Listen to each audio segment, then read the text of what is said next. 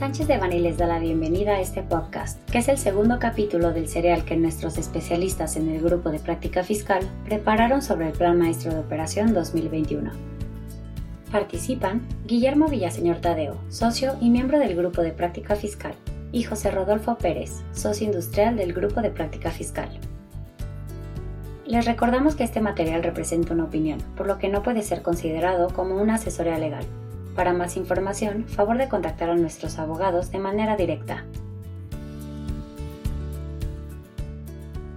Bienvenidos a este segundo episodio del Plan Maestro de Operaciones del SAT. El día de hoy tengo el gusto de entrevistar a Guillermo Villaseñor, socio del área fiscal de Sánchez de Bani y la cabeza de litigio de Sánchez de Bani. Guillermo, qué gusto tenerte aquí el día de hoy. ¿Cómo estás, Tete? Muchas gracias. Perfecto, pues bueno, creo que uno de los temas que a todo mundo nos tiene un poco ocupados es, es las eh, actividades que está realizando el SAT y más que nada pues estas fiscalizaciones que derivan de este plan maestro. ¿Qué nos puedes platicar un poco del plan maestro muy general?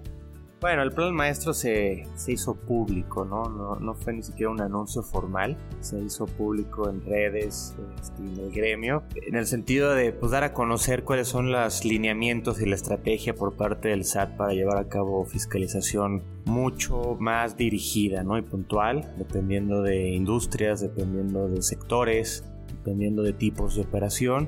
No es nuevo, es algo que ya ha existido por muchos años eh, sin embargo, bueno, pues sí tenemos una nueva administración, nueva gente y aquí lo interesante es ver cómo están implementando toda esta política de fiscalización que, pues como hemos visto durante el año pasado, 2020, pues les funcionó, les ha funcionado muy bien, ¿no? atacar diversos, diversos sectores, diversas industrias, diversas operaciones y pues de la mano con las herramientas que la propia ley les da para eh, pretender imputar un tema penal, lo han hecho muy bien, hablando del lado de la autoridad y del gobierno, ¿no? Claro. Ahora, digo, aprovechando que mencionas este tema de las herramientas, pues, el, ¿cuáles las estrategias o cómo es la forma en la que el SAT está atendiendo estos temas o cuál, cómo, cómo se está abordando este plan maestro? ¿Cómo, ¿Cuáles son las acciones que está realizando el SAT? Mira, creo que independientemente del contexto del plan maestro, lo que el SAT ha estado haciendo eh, encontró, me parece, un par de herramientas que, que, ya estaban en ley, que se han ido perfeccionando en ley, pero que le dan la oportunidad SAT de presionar demasiado, creo que en exceso, quizá, ¿no? a los contribuyentes es decir, eh, hemos visto un incremento muy importante en el concepto de cartas invitación. ¿no? Una figura que está en ley, una figura que se ha debatido inclusive a nivel de tribunales. Eh, hay mucha teoría, doctrina y debate eh, entre asesores en el gremio, ¿no? ¿Qué es una carta de invitación y hasta qué punto es algo que debemos atender y si es vinculante o no y etcétera, ¿no? Creo que, creo que el, el, hecho de que el SAT haya encontrado o haya ubicado, ¿no? La forma de darle un mejor uso a las cartas de invitación, pues se ha visto reflejado en el incremento digo, por, por, centenas, ¿no? De cartas de invitación que todas las administraciones desconcentradas del país están enviando.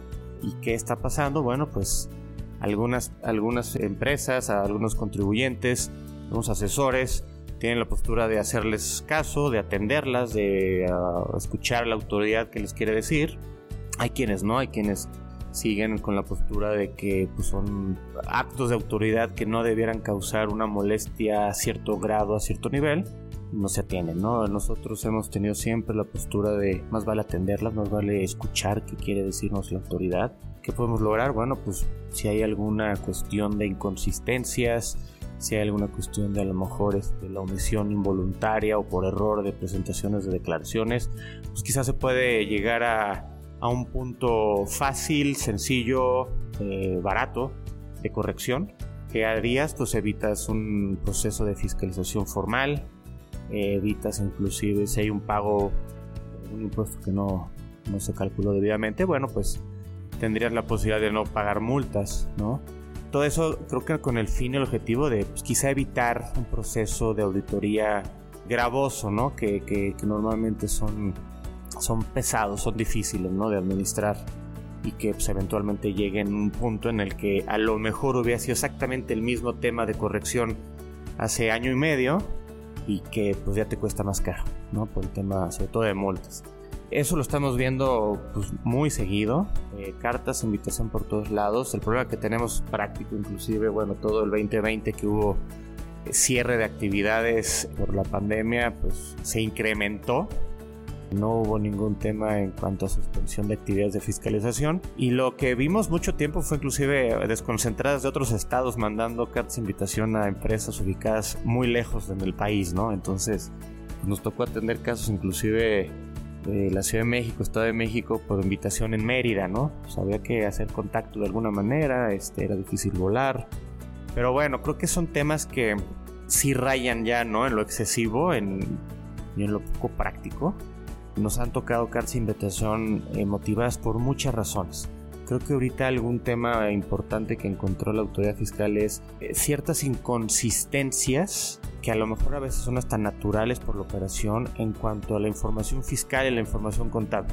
A la, autoridad fiscal no le, no le cuadran los datos que tenemos en estados financieros, en contabilidad electrónica contra las declaraciones de impuestos mucho motivado también a veces por eh, facturación, por operaciones, ventas, servicios, un posible eh, mal control en emisión de cartas, notas de crédito, eh, contabilidad, no se pueden registrar a veces debidamente la emisión de la factura, la cobranza, el IVA, el reporte que se le hace a la autoridad de las declaraciones en las informativas. Hemos visto que el SAT identificó ese punto y desafortunadamente muchas veces tienen razón. Ellos tienen la información, ellos tienen las declaraciones de impuestos, los FDIs, ellos, tienen la cuenta electrónica, todo eso se puede cruzar de manera inmediata, ¿no? Y hasta cierto punto de manera sencilla. Y cuando no les, no les este, cuadra, pues te preguntan. Y nos ha tocado desafortunadamente muchas veces casos en donde sí, efectivamente, no hay notas de crédito o no se reconoció cierto descuento, no se reconoció cierta evolución. Y cuando hablas de empresas que tienen operaciones este, por, decenas o centenas al día, pues eso se convierte ya en un tema, ¿no? A lo mejor los montos de discrepancia pueden ser importantes. Entonces, de alguna manera, tener una carta de invitación ahí pues, te da la posibilidad primero de, entender que, que, a lo mejor hay un tema de compliance interno que puede ser corregido. Te da la oportunidad quizá de, explicar, corregir, eh, ojalá no al grado de tener que pagar impuestos, pero bueno, creo que, creo que es un elemento ¿no? que hemos visto que nos ha funcionado y, en consecuencia normalmente nuestra recomendación sería atender las cartas de invitación y acercarnos, ¿no? Las cartas de invitación las emite el área de recaudación dentro del SAT. Ellos son los que las emiten, ellos son los que preguntan, reciben cierta información que les puedes entregar y eh, en, la experiencia que nos ha tocado, pues si hace sentido esa explicación, normalmente ahí se queda y ese es creo que el objetivo. Si no hay respuesta o si la respuesta es muy deficiente, pues el expediente tal cual se manda a fiscalización, auditoría. Y pues seguramente internamente habrá un programa de un, sistema, un tema de programación, pero pues eh, es muy probable que al día siguiente o próximamente pues, te empiecen a visitar. Creo que ese es el tema, ¿no? Que estamos buscando evitar. Eh, en cartas invitaciones eso, ¿qué, ¿qué, otros temas hay? Bueno, este, también hemos visto muchos problemas prácticos y, que motivan auditorías en trámites de devolución de impuestos, IVAs. Hay toda una regulación en la ley para que la autoridad fiscal pueda pedirte información, se abra un proceso de auditoría, generen visitas domiciliarias para verificar el domicilio, la operación, el negocio. Entonces, también eso creo que ha, llegado también a un punto de, de exceso, ¿no? Este, claro, motivado por toda la serie de abusos y de defraudación fiscal, sobre todo en IVA, pero pues nos ha tocado casos en donde van a la oficina de la empresa y dicen que no está localizado. Pues, pues ya empezamos con un problema, ¿no? Lo que tenemos ahora es que la ley a partir de 2021 te dice que si estás no localizado se tiene como desistido el trámite. Entonces, ¿hasta qué grado es real que no localizaron o hasta qué punto puede ser un tema de mala práctica o de abuso, ¿no? En una aparente mala práctica por parte de la autoridad y bueno, eso creo que ha complicado más los procedimientos de devolución de impuestos que además pues van aparejados con auditorías dentro del mismo procedimiento o también eh, pues es algo que ya hemos visto muchos años el buscar utilizar todo el mecanismo y procedimiento del artículo 69b del Código Fiscal, ¿no? que es este tratar de identificar operaciones simuladas, inexistentes, hay todo un tema de discusión inclusive jurídico ¿no? y judicial de hasta qué grado es algo simulado, es inexistente. Y el concepto de materialidad, ¿no? Este, que la autoridad fiscal ha estado explotando al máximo y también creo que a veces de manera excesiva, el pidiendo evidencia sobre un negocio, una operación, pues claramente sin un fundamento legal claro, aplicable en el sentido de qué tipo de información es la que piden y hasta qué grado ellos se sienten cómodos y satisfechos con lo que les demuestran, ¿no?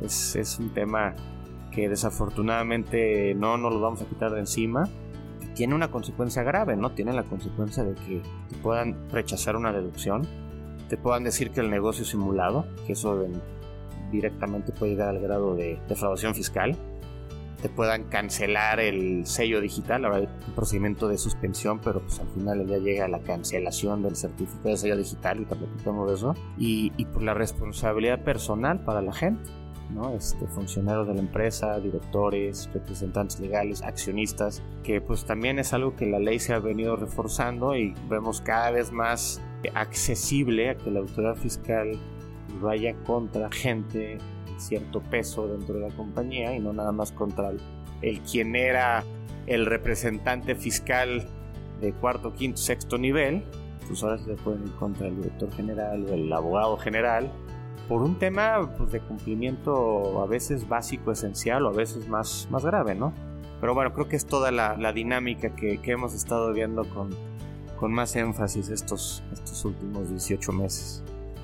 Bueno, Willy, pues muy interesante todos los temas que nos comentas.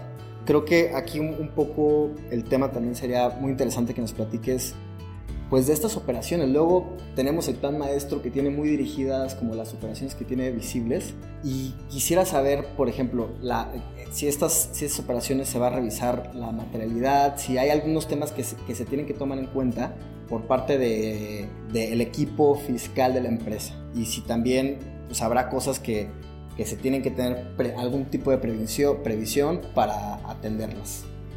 Sí, definitivamente, Pepe. Fíjate que el, a ver, el tema del plan maestro es que trae identificados un, cierto número de sectores de industria y un cierto número de transacciones, ¿no? O, de operaciones con un ingrediente fiscal importante, que es donde hay que aterrizar el, el análisis, ¿no? De qué es lo que está buscando el SAT. Pero el concepto de materialidad es mucho más amplio ese aplica eh, a todo en general, a todo tipo de actividad y contribuyente. Y definitivamente, llevado al plan maestro, es un elemento importante que el SAT, va a tener para comenzar una fiscalización o poner ciertos requisitos para evidenciar que el negocio pues, es real, se llevó a cabo y los efectos fiscales que estamos reportando pues, son los adecuados, ¿no? La materialidad es un tema que el SAT ha venido utilizando con, con con fundamento en el artículo 69, que hablamos hace rato, el Código Fiscal. Y es el que te da la pauta para determinar si un negocio verdaderamente existió o si un negocio fue aparentemente realizado, documentado pero sus efectos fiscales sí se le dieron, ¿no? Entonces ya entrarías a un plano de inexistencia de un acto jurídico o de simulación de un acto jurídico. Y bueno, por ahí toda una serie de teorías y doctrinas que por ahí luego platicaremos. Pero realmente lo que, lo que el artículo específicamente dice, creo que desde el primer o segundo párrafo, es cuando el SAT detecta una operación, te puede venir a preguntar de qué se trató, ¿no? Y tú tienes la obligación como pagador de esa factura de al menos explicar el negocio, con quién lo llevaste a cabo y por qué. ¿no? Lo que la ley dice es, oye, si tú le estás pagando a alguien, cerciórate que ese alguien tiene y cuenta con recursos de todo tipo. Hablan recursos eh, financieros, materiales, eh, humanos, directos o indirectos, que ese es un punto importante que establece la ley. Para poder llevar a cabo esa actividad. O sea, tú le estás pagando un servicio a alguien, bueno, pues por lo menos creo que el, primer nivel de, de, compliance y de due diligence que debemos hacer es quién es. Es una sociedad constituida, tiene representantes legales, tiene empleados, tiene algún historial, tiene recursos, tiene instalaciones, tiene ese know-how. Creo que eso es correcto y básico. Lo que pasa es que por muchos años realmente todo el compliance fiscal se determinó por un contrato y una factura y a lo mejor una transferencia de pago, ¿no? Pero creo que es un punto importante, sobre todo ahora que el, compliance legal es tan sofisticado, pues a quién estás contratando. El tema es que la autoridad fiscal está otra vez abusando de ese contexto, de ese, de ese concepto. Y te dice, oye, pues a mí demuéstrame que la persona o la empresa con la que contrataste y te prestó servicios, pues verdaderamente tenía estos 10 empleados. ¿Y quiénes son? ¿Y cómo se llaman? ¿Y cuánto ganaban? ¿Y cuánto les pagaron? ¿no? Y este, y enséñame copia de la identificación de esas personas. Es más, enséñame copia de las altas en el seguro social. Oye, pero el proyecto era transporte de mercancías. Ah, bueno, entonces enséñame y dame de evidencia de que la empresa que contrataste verdaderamente era dueño de los camiones. Dame las placas de los camiones. Enséñame la licencia de conducir del chofer. Son casos reales. Entonces, pues es un exceso, ¿no? Porque digo, creo que hemos buscado inclusive demostrar, oye, yo contraté el transporte de una mercancía que compré y aquí está la mercancía. O sea, llegó de una manera. Es más, hay una bitácora de que un camión entró. A lo mejor le tomó las placas el guardia, ¿no? Pero, pues copia de la licencia del conductor y que si estaba al corriente de sus pagos de tenencia, pues no los tengo, no es mi obligación, no me interesa. Nos han preguntado, ¿estás seguro que el transporte tenías, había contratado un seguro? No, no me interesa. No es mi transporte, no soy responsable del transporte, pero son elementos que desafortunadamente en cada etapa de un negocio y en cada negocio de una empresa, el SAT está cuestionando esto. Es inagotable el, el, número de preguntas que de repente te hacen y por más que lleves información y busques documentar eso, con lo que puedas tener de buena fe y a tu alcance, te dicen no, no, es suficiente. Y ahí entramos en un debate, ¿no? Muchas veces te dicen es que esta empresa está eh, siendo vigilada, ¿no? O ya está listada como un 69B, un, un, un F, una empresa que, que factura operaciones simuladas. Entonces, te en un problema. Hay todo un procedimiento para desvirtuar estas operaciones celebradas con, con este tipo de empresas EFOS, en materia de, otro, de otra plática, ¿no? Pero, pero la verdad es que en la realidad, en el negocio día a día, pues pone a las empresas en un problema, porque pues la gente interna de una compañía tiene que ser experta ya en muchas cosas, ¿no? Y tiene que tener en mente muchas otras cosas más allá del cómputo de impuestos, del compliance fiscal, que por sí mismo ya es muy complejo en México, es muy formalista, y de todo este tipo de elementos y posturas del SAT que pues, nadie va a poder tener nunca la capacidad de entender y conocer cuáles son esos criterios y alcances y requisitos. Es imposible.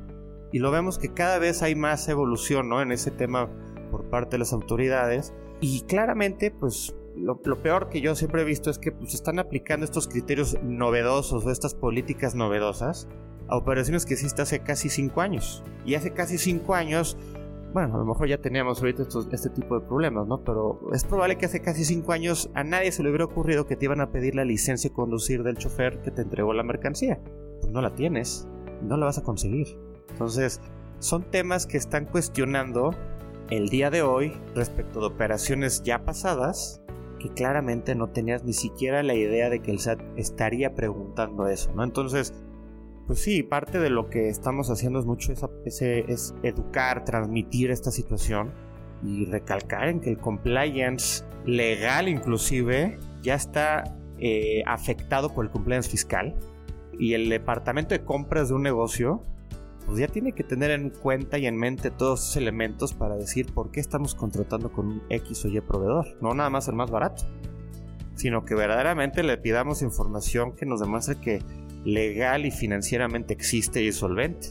Y ahora, bueno, pues todo este tema se va, se va a exponenciar pues con la reforma de subcontratación, ¿no? Servicios especializados. Ahora tienes que pedirle, como veníamos haciéndolo hace algunos años, toda la información fiscal y de cumplimiento de la empresa que te da el servicio, para estar seguros que está en cumplimiento. O sea, ya esta opinión positiva que da el SAT ya no es suficiente. Nunca ha sido, pero pues no sirve de nada prácticamente, ¿no? Te tienen que llenar de papeles mes con mes para por lo menos decir que pues, está en cumplimiento. Entonces, es un tema, ¿no? Creo que el, creo que el compliance fiscal eh, está excediendo las posibilidades de administración de muchas empresas y repito, cualquier incumplimiento en un tema de cumplimiento de, de compliance fiscal puede tener un problema de compliance legal y operativo. Que te cancelen el certificado de digital, ¿qué significa eso? Que no puedas facturar. No puedas facturar tus ventas. No puedes facturar tu nómina. Ah, matas un negocio. ¿Y por qué? Porque a lo mejor se nos olvidó este, presentar una informativa, ¿no? Creo que por ahí alguien anunció el número de causales en las leyes fiscales que dan motivo a la suspensión cancelación del sello creo que son arriba de 140 o 240, no me acuerdo el número exacto, pero causales que permiten que el SAT te suspenda el sello digital. Es increíble, ¿no? Entonces, ese es el punto, el punto importante, ¿no? Y entonces, vuelvo al tema, materialidad, pues aplica todo. Hay que estar muy conscientes de lo que estamos eh, llevando a cabo. Y en específico, pues si te vas al tipo de, de operaciones que van a, que va a empezar a revisar el SAT, pues pagos al extranjero, es una de las que vemos todos los días, ¿no? Demuéstrame que la empresa extranjera a la que le pagaste por un servicio de asistencia o servicios en general, primero, te prestó el servicio. Y dos, el cómo y si verdaderamente es alguien experto o capacitado para prestar servicio. Y dos, en qué te benefició. ¿Cómo lo documentaste? ¿Vinieron o no vinieron a México? ¿Cómo te enviaron el, el servicio? Entonces, eso es un tema que normalmente no es nuevo, pero normalmente pues las empresas firman un contrato de management con su corporativo y pues hacen pagos importantes. Entonces, ¿en qué consistió ese servicio? ¿En qué te benefició? ¿Cómo lo podemos documentar y evidenciar? Porque entonces el SAT va a decir no hay materialidad y es no deducible. Ese es uno de los temas, ¿no? En materia, bueno, de pérdidas fiscales, que también es uno de los elementos de, del plan maestro en revisión por, por temas, pues ya tenemos un 69B en materia de pérdidas fiscales, que pues no es, digo, un par de años, pero pues va en función de lo mismo. Un poco el, ¿cuál fue el origen de esa pérdida? ¿De dónde viene? ¿La generó una parte relacionada tuya y luego absorbiste ese negocio, lo quisiste vender un tercero? Digo, hemos tenido candados en la ley, ¿no? Para buscar, que buscan evitar ese tipo de negocios, ¿no? De generar pérdidas y vender empresas. Pero pues ahora tenemos un 69B que te habla precisamente de buscar controlar operaciones en donde se generan pérdidas fiscales, quizás sin una justificación y una lógica, y que le quieras dar un efecto fiscal en una empresa tercera, fuera del grupo, etcétera, ¿no? Entonces, son de los elementos en donde yo también veo que dentro del plan maestro con un fundamento en ley, pues el SAT claramente está pidiendo evidencia de realidad del negocio que da lugar a esas pérdidas fiscales.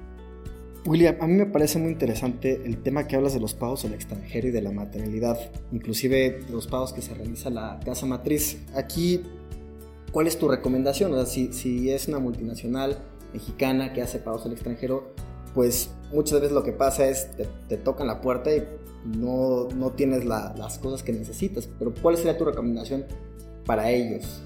Digo, y ese es un caso muy real, ¿no? Este, la gran mayoría de las empresas tienen un, un, head office donde hay cierto nivel de creación de políticas, ¿no? De finanzas, recursos humanos, dirección del negocio. Y pues, algo que en el mundo en general es bien visto y aceptado o sea, es un cargo al negocio local. En muchos países el cargo es inclusive prorrateado en función de algún elemento, ¿no? Ventas, tamaños, ingresos. Sea, en México está prohibido, ¿no? Bueno, por ahí tenemos un precedente, pero realmente está prohibido. Entonces, es algo que existe y se da. Inclusive a nivel OSD y a nivel mundial, muchos países te dicen, no, eso ni siquiera va a ser materia de transferencia, es una actividad completamente accesoria mínima, ¿no? Y en México se tiene que documentar. ¿Y qué pasa? Pues tú pagas por un servicio de management, ¿no? Y luego pues, hay que ver el contrato. Primero hay que estar, hay que estar, tiene que estar documentado en un contrato, pero creo que la primera recomendación es explicarlo bien, de qué se trata ese servicio. Y si verdaderamente es un servicio per se o traen un ingrediente de know-how que se pueda calificar como una regalía, ¿no? Que está sujeto a una retención. Y después, bueno, ver cómo, cómo se lleva a cabo el servicio y cómo me hacen llegar de ese entregable y en qué me benefició. Normalmente no llegamos a ese punto. Muchas veces me ha tocado inclusive cuestionamientos del SAT en donde te dicen, oye, ¿por qué estás pagando por un servicio de eh, management, head office en, contabilidad, recursos humanos, legal, finanzas, bla, bla? Cuando tú tienes todos esos equipos en México. Bueno, pues hay que explicar que a lo mejor no es que ellos hagan la contabilidad mexicana o las finanzas mexicanas o el RH mexicano, simplemente son funciones corporativas que sientan las bases para que todo el grupo a nivel mundial siga ciertas políticas, lineamientos, reportes y al final toda la operación y resultados empiezan a fluir hacia arriba. Pero si no sabes explicar eso, pues el SAT fácilmente te va a decir, no te creo. ¿Para qué contratas al abogado de tu corporativo? Tú, tú tienes aquí un equipo de abogados, tienes abogados externos y estás pagando dinero, ¿no? Entonces, son de ese tipo de ejemplos que vemos muy constantemente que al final del día muchas empresas no tienen esa capacidad de enseñar y explicar qué se dio, cómo se dio, qué me entregaron y cómo me benefició. Que al final pues es parte de ese concepto de materialidad y pues, en el fondo de requisitos de deducción, ¿no? Que es un gasto necesario e indispensable. Lo contrario pues no sería deducible. Claro, y creo que eh, lo, con lo que nos podemos quedar es un poco enseñar y, poder explicar la autoridad de este tipo de operaciones, ¿no? O sea, es decir, tener los documentos que en caso de que te lleguen a tocar la puerta, pues tú ya sepas qué fue, cómo, tengas todo el soporte.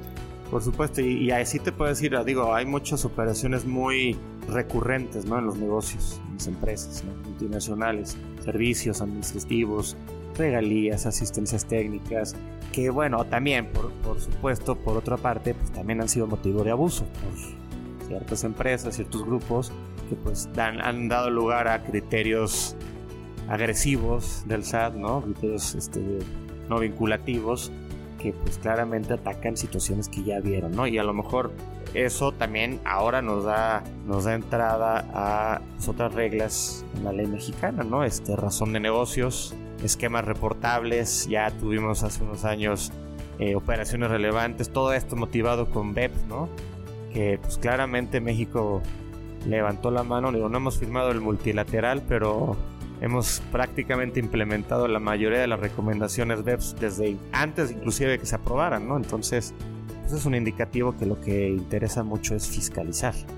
Guillermo, ¿qué nos puedes platicar un poco del tema de fecha cierta? ¿no? Inclusive haces como un comentario que me parece bien interesante, que es, pues te llegan a tocar la puerta de operaciones de hace cinco años y ahora, pues con, e, con estos presentes de fecha cierta que salió hace un par de años, ¿cuál es tu opinión respecto de eso? Es que es un punto terrible. es un tema bien complicado, este, inclusive muy difícil de administrar ¿no? por parte de las empresas. Y jurídicamente, pues es un tema difícil de entender, ¿no? Porque lo que está establecido en esta jurisprudencia, motivada mucho por un interés de la autoridad fiscal por muchos años, es de buscar que la documentación que generan y, conservan las empresas, los contribuyentes, pues tenga documentación privada que por ley no debiera llevar cierto grado de formalidad o de solemnidad, tenga esos elementos. Entonces es grave porque puede prestarse a malas interpretaciones, excesivas aplicaciones. Y por supuesto, pues las empresas, los particulares no tienen, no tenemos el conocimiento de que el contrato privado se tenía que llevar ante un notario. No, porque es un contrato privado, te vendo, vendo mi coche. hay ciertos registros y trámites que hay que hacer, ¿no? En un coche, pero puedo vender un aparato, ¿no? Y si quieres lo puedo formalizar. Pero de eso a que si no está ante notario, no tiene la plena convicción de prueba de que la operación se llevó a cabo, pues me parece grave. Entonces, es un punto bien importante. Esta jurisprudencia no distingue, habla de operaciones, este, cualquiera que sea. No nada más sirve el contrato privado, hay que llevar a cabo una explicación del negocio, las transferencias bancarias, las facturas electrónicas, pero otra vez, más allá, ¿no? ¿Por qué se llevó la operación? ¿Quién la llevó? ¿Quién la firmó? A ver, enséñame que tú eres dueño del, del, activo, ahora cómo lo transferiste, cómo lo enviaste, cómo lo registró el otro, pero todo siempre va de la base de, oye, es que tu contrato privado pues, no me hace, no me da plena certeza de que verdaderamente el negocio se llevó a cabo. Pues es que es un contrato privado firme y ese es lo que le deberíamos de dar de valor de prueba. Y si tú te fijas, alrededor del contrato hay otros 20 elementos fiscales, financieros, este, legales, corporativos que pues, soportan que el negocio se lleve a cabo. Ah, pero es que tu contrato no tiene fecha cierta. ¿Cómo que no tiene fecha cierta? Ahí dice firmado tal día. No, pero como no está ante notario, a mí no me consta que lo firmaste ese di o lo firmaste ayer. A lo mejor tú lo inventaste. Eso es lo que dice. O sea, eso es el trasfondo de la jurisprudencia, de la petición del SAT. A mí no me queda claro si lo firmaste ayer, después de que te abrí la auditoría. Caray, entonces, ¿en dónde viene el tema real y práctico? si le empezamos a sugerir a las empresas que formalicemos estos temas, pues entonces tenemos que encontrar la manera de hacerlo y la manera práctica y no costosa. Aquí con un notario para que te protocolice un acto jurídico tienen aranceles, ¿no? O si se lo llevas al notario, porque la jurisprudencia dice que esté ante notario. ¿Qué significa ante notario? ¿Que esté firmado? ¿Que esté protocolizado? ¿Que esté certificado, cotejado, una copia certificada es suficiente. Una firma electrónica en el documento es suficiente. Es un debate. hay mucha gente que está, creo que bien, sugiriendo el uso de firmas electrónicas. La jurisprudencia no habla de firmas electrónicas. Increíblemente hablan de tres supuestos, ¿no? Este, se lleva registro, tiene que ser registrable, si no, no te lo aceptan. Que sea ante notario, ¿qué significa eso? Que sea ante notario el contrato firmado hace 10 años se lo llevo hoy al notario. Él dice que le llevé un documento original y que hoy se lo mostré. Eso no significa que lo firmé ayer o hace 10 años. El notario no puede saber eso. Y el otro supuesto es que una de las partes se muera. No, pues obviamente el, testamento, quiero pensar, porque el testamento lo hiciste hace mucho. Pero bueno, entonces la firma electrónica no viene ahí. Yo creo que es un elemento importante para documentar. Hay certeza de que existe, pero bueno, eso es un debate que, hay, que, hay, que hay que tener o sea, el tema es importante, ¿no? Compartir esto con las empresas, con los diferentes órganos de la empresa, con nuestros colegas de otras áreas, ¿no? En el despacho, este, que entiendan que pues, un negocio se tiene que llevar más allá de lo que tradicionalmente hacíamos con contratos, quizá ir con un notario, quizá una fe de hechos, quizá una ratificación de firmas. Problema es que todo eso cuesta. Y si empiezas a hacer todo eso por cada operación que hagas, o al menos las relevantes, pues tiene un costo. Entonces, ese es el, uno de los temas del momento. Claro, y, ahí casi un comentario que me, llamó mucho la atención el tema de, que hay muchos elementos para probar algo. Entonces, creo que ha pasado, ¿cuál sería tu sugerencia? Si ya no tuviste la fecha cierta, o sea, bueno, si ya no tienes tu contrato con, con, la fe de hechos o con, la certificación de notario, lo que sea, pues, ¿qué, qué, qué recomendación darías ahí? Y luego, ahora a las operaciones a futuro. Pues mira, creo que puede haber muchas alternativas o escenarios. A lo mejor usas una o varias. No lo sé. Este, digo, llevar un contrato al notario, la verdad es que no veo la diferencia que el contrato se haya firmado ayer, o hace un año, o hace cinco años. El notario lo que puede llegar a hacer ahí es, te expide una copia certificada, dice que el documento es real y lo dio, no le consta que se firmó en ese día, ese es el tema. Yo creo que lo puedes hacer en negocios importantes, puedes una ratificación de firmas, también, pero tampoco el notario dice que ese contrato verdaderamente se firmó en tal fecha. Eh, o sea, va a ser muy difícil que tu negocio de hoy lo lleves ante notario hoy. O sea, lo puedes lograr, pero es muy costoso y es complicado, ¿no? Entonces, pues hacia atrás buscar esas formas, ¿no? De, de cotejar, de... Había, había, gente que hablaba, bueno, pues hay que mandarle el documento al SAT, ¿no? Vía el sistema y... Pues el SAT te lo va a recibir, pero te va a decir, ok, llegó hoy, otra vez, eh, a mí no me convence que ese sea lo que la jurisprudencia busca. Tampoco me convence la jurisprudencia. Pero no, no le encuentro esa solución tajante, a menos de que verdaderamente hoy ante el notario firmes un documento. No hay de otra. No, no le veo, pero entonces sí sería buscar, por lo menos identificar los negocios más relevantes, ¿no? Negocios con clientes, con proveedores, negocios con tu propia sociedad en el sentido de aumentos de capital, eh, transmisión de acciones, cuestiones ya más eh, eh, intrínsecas, ¿no? Documentémoslas. Tenemos muchos casos siempre de envíe dinero para un futuro aportación de capital, no hay actas, no hay evidencia, no era ni accionista, no está documentado, no está contabilizado, ¿no? Entonces, creo que, creo que cada vez más ese tipo de operaciones de buena fe en donde alguien le mandó dinero a la empresa para operar, bueno, ¿cómo se lo mandaste? ¿Título de qué? ¿Fue un préstamo? ¿Fue capital? ¿Fue aportación para futuro aumento? ¿Qué fue? ¿Está debidamente registrado? ¿Hay evidencia bancaria de la transferencia? ¿Hay un papel que diga que le mandaste dinero y te lo van a regresar como? O o al grado de, oye, esa aportación para futuro aumento exige, las NIFs exigen una asamblea, Y una asamblea con ciertos requisitos, con cierta temporalidad y con el compromiso de que no te vas a llevar el dinero. Normalmente no se hacen así las cosas, normalmente mandan dinero y cinco años después lo sacan.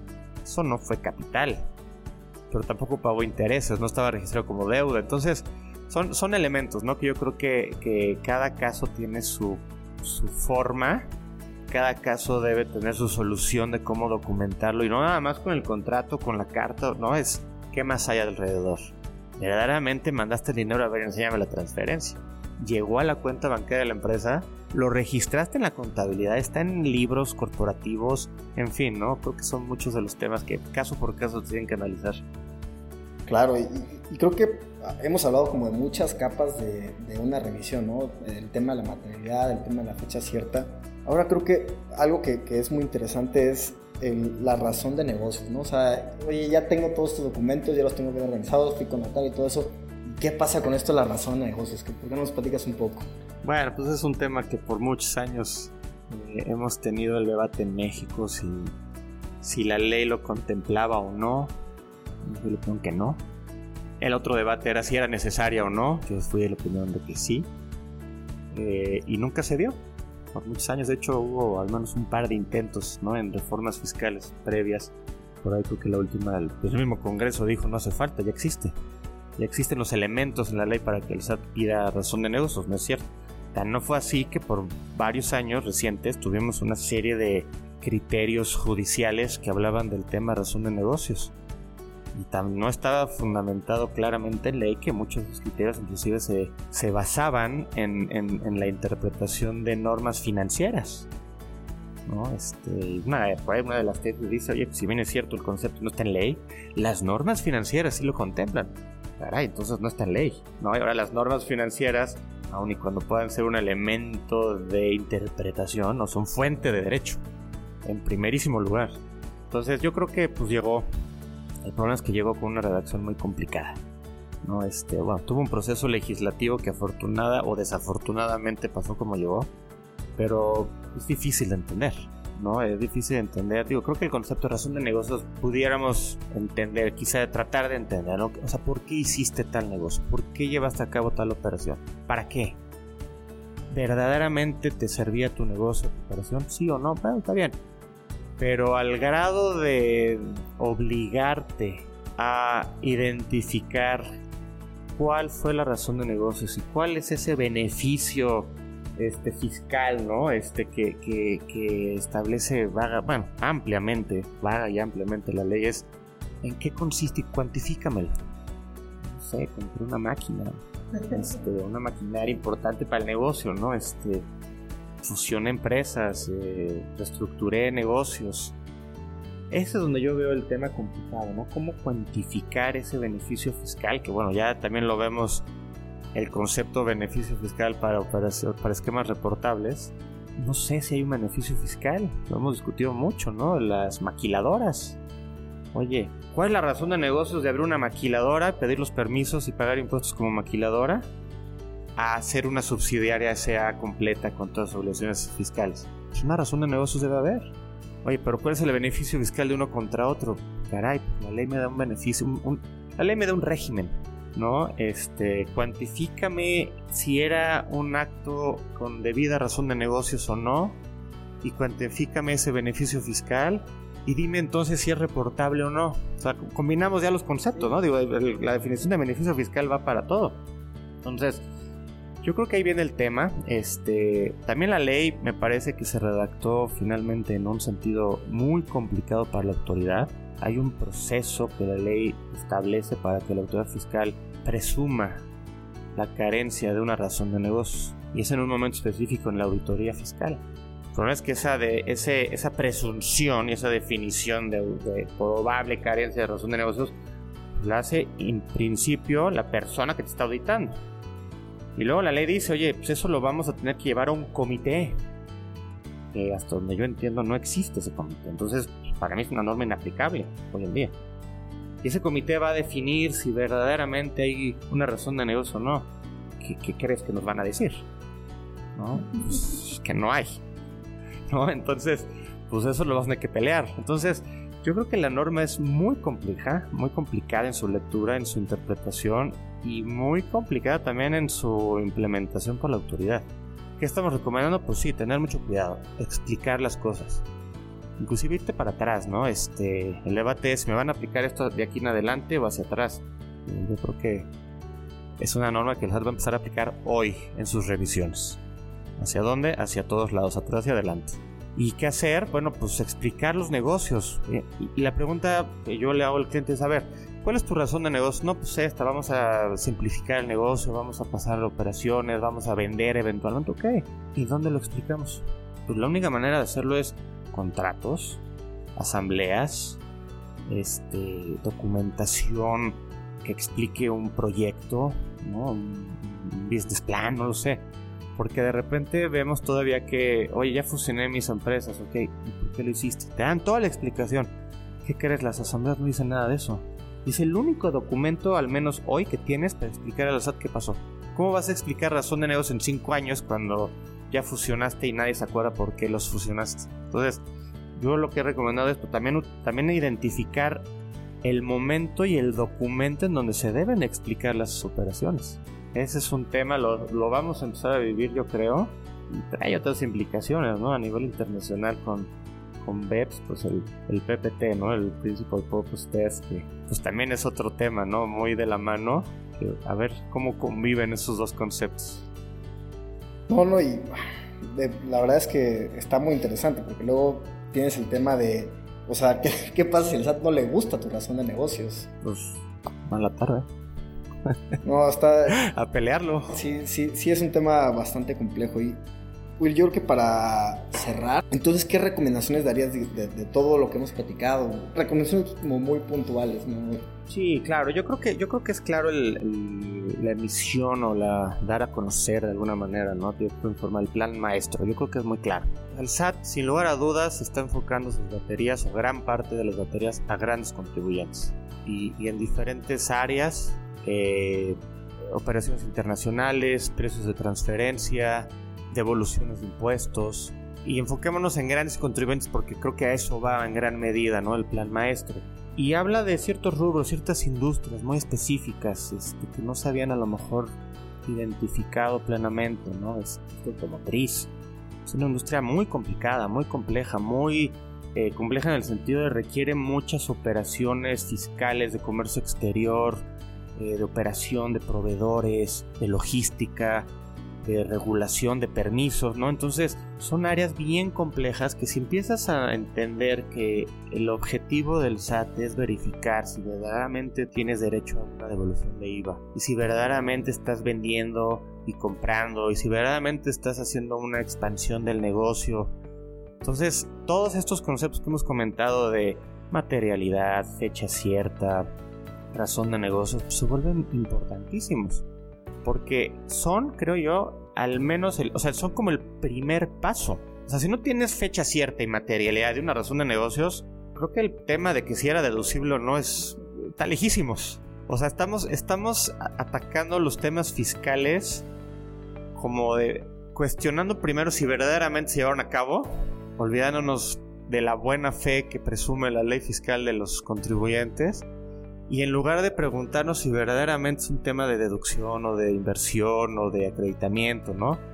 No, no, no. el, conflicto está en no te creo que llevaste a cabo la operación. Entonces, creo que, insisto, el tema del compliance fiscal legal es básico. Porque si no podemos salvar ese primer paso, que es el más básico, pues ya el debate de cuál tratamiento fiscal le diste o no, pues a lo mejor a veces ni llegas a lo mejor nunca vas a poder pelear si era, era sujeta a retención un pago al extranjero o no, porque ni siquiera te creyeron que recibiste un servicio. Entonces, pues es, esa es, es, un poco la recomendación, ¿no? Este, hay muchos temas en cada uno de estos rubros y pues bueno, yo creo que sí estar muy atentos de cómo se van desarrollando las discusiones y los criterios y pues, el actuar de esta nueva, nueva administración que pues sabemos no es muy abierta a expresarse ni a dar pláticas ni a no este casi casi ni emitir reglas misceláneas están saliendo a cuenta gota no y, los grandes temas desafortunadamente pues han legislado creo que de manera no, no eficiente, no correcta, hubiera sido mejor cierto otro lenguaje, pero pues muchas cosas están abiertas a interpretación, no se entienden ni siquiera hay reglas, ¿no? Entonces vienen tiempos complicados. No, pues Willy, muchísimas gracias por tu tiempo, la verdad es que todos estos comentarios son bastante valiosos, muy interesantes y la verdad es que está bastante amplio este tema, pero creo que con lo que nos llevamos, nos llevamos bastante buena información.